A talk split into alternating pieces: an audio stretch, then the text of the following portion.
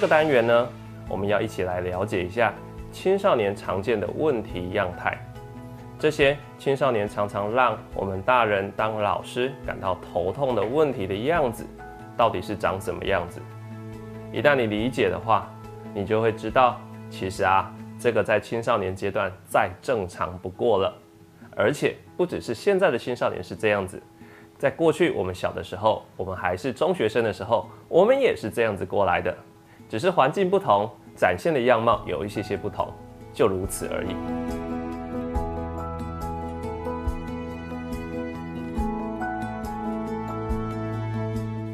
好，那青少年常见让我们头痛的问题样态有三个，最明显的，第一个叫做对立反抗。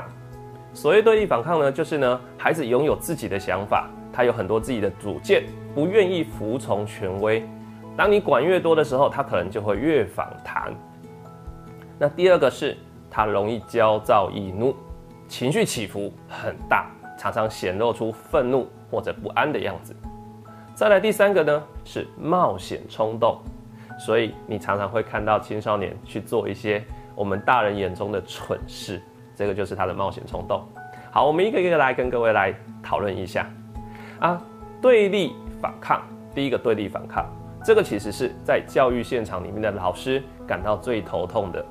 一旦孩子呢跟你对立反抗的时候，你讲的话他就不听了，然后你就会觉得这孩子真是不听话，真是不受教。那么，当一个老师，我们好希望我们把我们的人生智慧分享给我们的孩子，我们好希望呢让孩子懂得一些人生大道理，我们好希望把我们懂得一些智慧的结晶，能够有效的传递给孩子。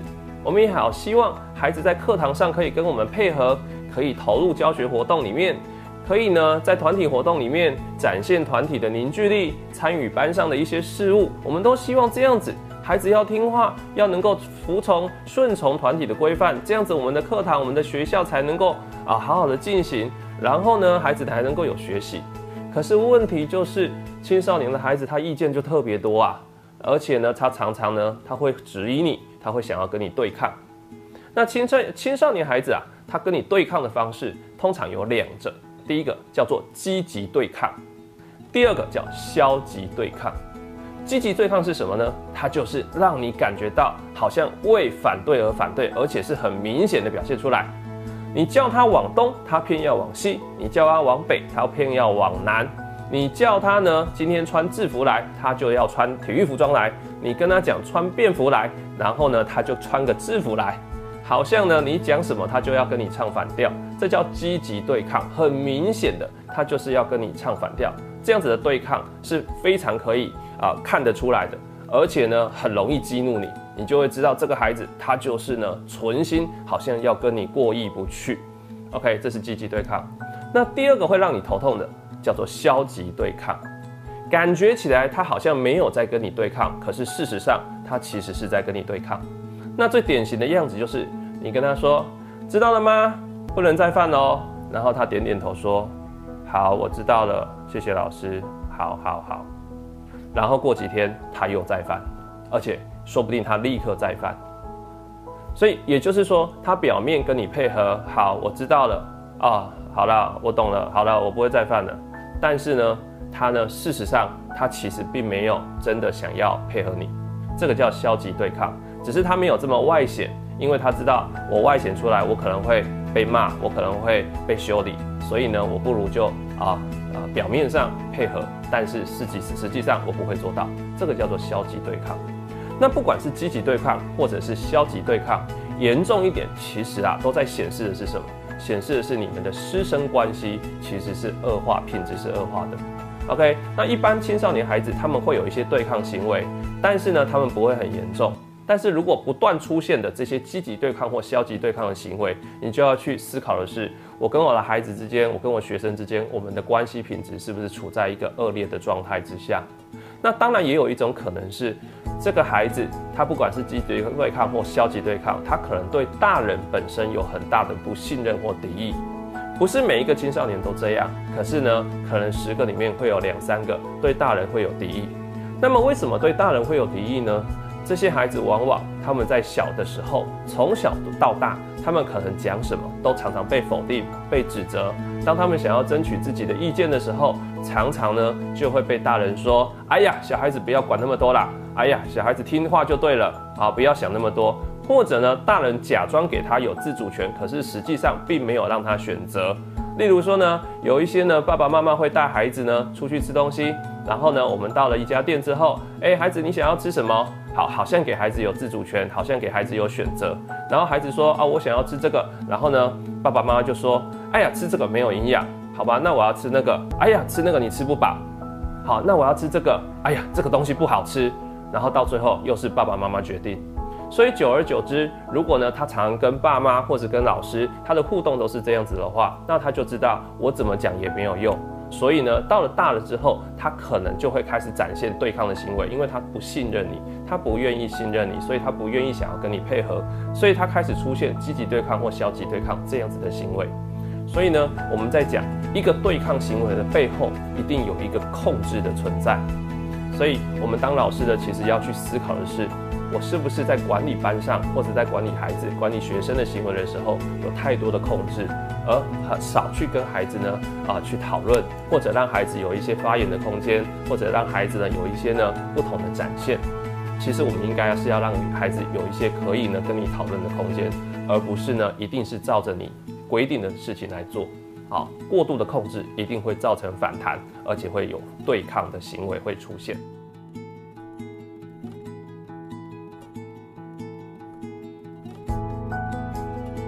好，第二个呢，让很多老师头痛的问题就是青少年孩子容易焦躁易怒，情绪转变非常的大。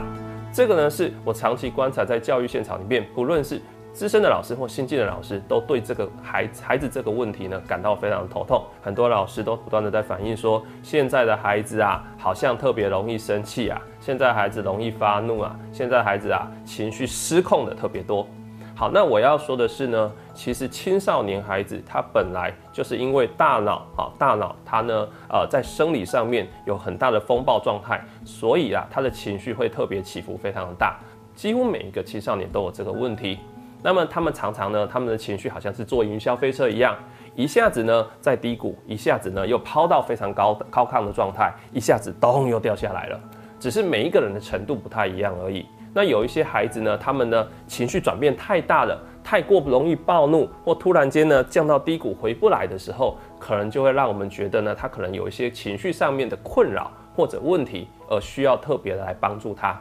但是大普遍来讲，一般的青少年大部分都会有这个情绪呢转变很快速的这样子的状况，这是正常，这是非常正常的。而另一个让他们容易焦躁易怒的来源。是因为啊，他们非常在意别人对他们的评价。青少年孩子爱面子，是因为他们有啊这个自我价值感的需求，他们需要让别人感觉到他们是重要的啊，是有价值的，所以他们会特别在意别人对他们评价。如果呢，别人对他的眼光可能会是负面的，会是觉得他怪怪的，他就会呢啊左思右想，然后就觉得开始不安、焦躁起来。所以你就会看到，呃，我们的青少年呢，常常花很多时间在我们觉得好像无关紧要的事情上，例如说头发发型要怎么弄，好，他可能就会弄半天；例如说呢，衣服要穿什么，怎么样打扮自己，啊，自己的外表外貌。或者呢，呃，他他他他拿的手机或他拿的一些啊玩具或什么东西有没有跟其他同学一不一样？别人会怎么看待他们？是让他们呢情绪起伏很大的不安跟焦躁的来源。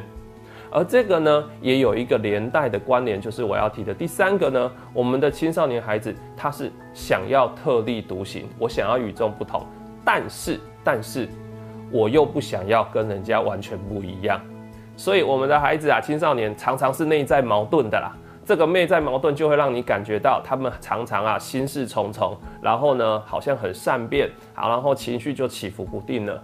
好，所以呢，例如说今天一群同学他们要出去玩，去看电影，要去逛街啊，好姐妹啊，好兄弟们就会说啊，我们一起来穿都，我们今天都来穿黑色衣服好了啊。我们青少年孩子常常会有这样子的哈，这样子的一个举动哦。好，我们一起穿黑色衣服出门。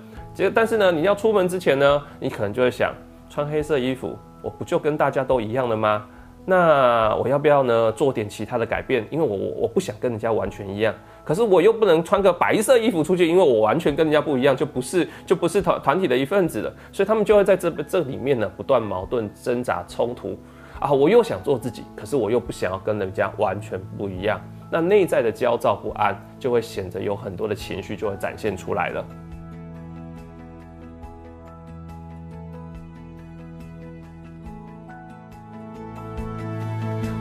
那么第三个部分呢，孩子呢，青少年青春期的孩子很容易有冒险冲动的行为啊。那这个冒险冲动常常是在还没有想清楚后果，他们纯粹就觉得好玩，突然呢就去做了。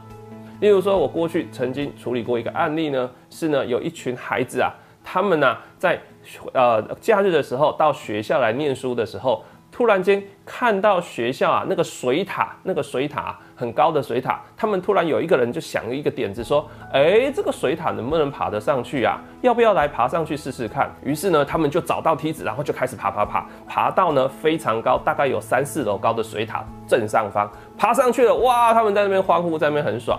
然后呢，学校老师看到了，把他们揪下来。当然呢，他们呢就做了这个危险动作，可能就要去付出代价。然后呢，学校老师就问说：“你们怎么会爬去爬学校的腿学水塔呢？你们要干嘛？”那孩子就笑一笑说：“呃，就好玩呐，好玩呐，好玩呐。”他在讲的好玩，对他当下真的是好玩，但是他不会去想到后果，他不会去想到说呢，我做了这件事情会付出什么代价。他纯粹当时就是一个冲动来的。那可是我们如果大脑成熟一点的大人就不会是这样喽。你可能会觉得说，诶，爬上去水塔可能还蛮好玩的，可是你不会去做这件事情。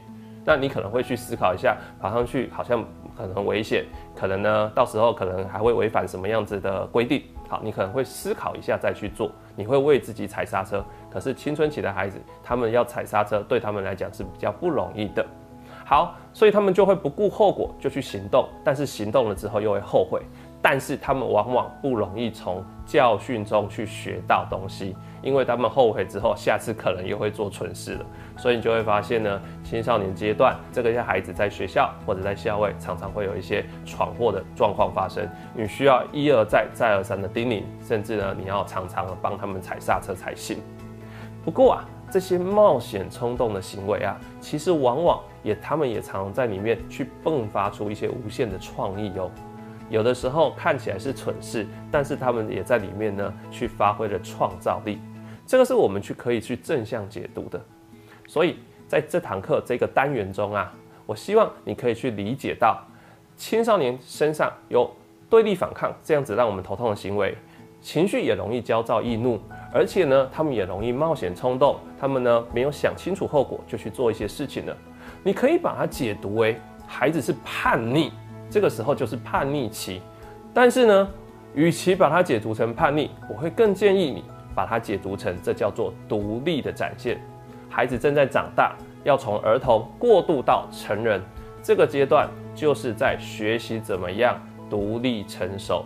所以，往往呢，你把它解读成正向一点，把它解读成他们就是一个成熟、一个独立的展现，它就是一个过渡期。但是这个过渡期可能就会有问题比较多。你把它解读成他们是在独立，那么你往往就可以看见他们比较有创造力、充满活力，甚至他们有幽默感，甚至呢，他们有一些呢值得让你欣赏的地方。也因为这样子，你就可以跟他们比较呢，然后可以心平气和的跟他们来相处了。我是陈志恒，资商心理师，让我们慢慢练习和青少年相处的更好。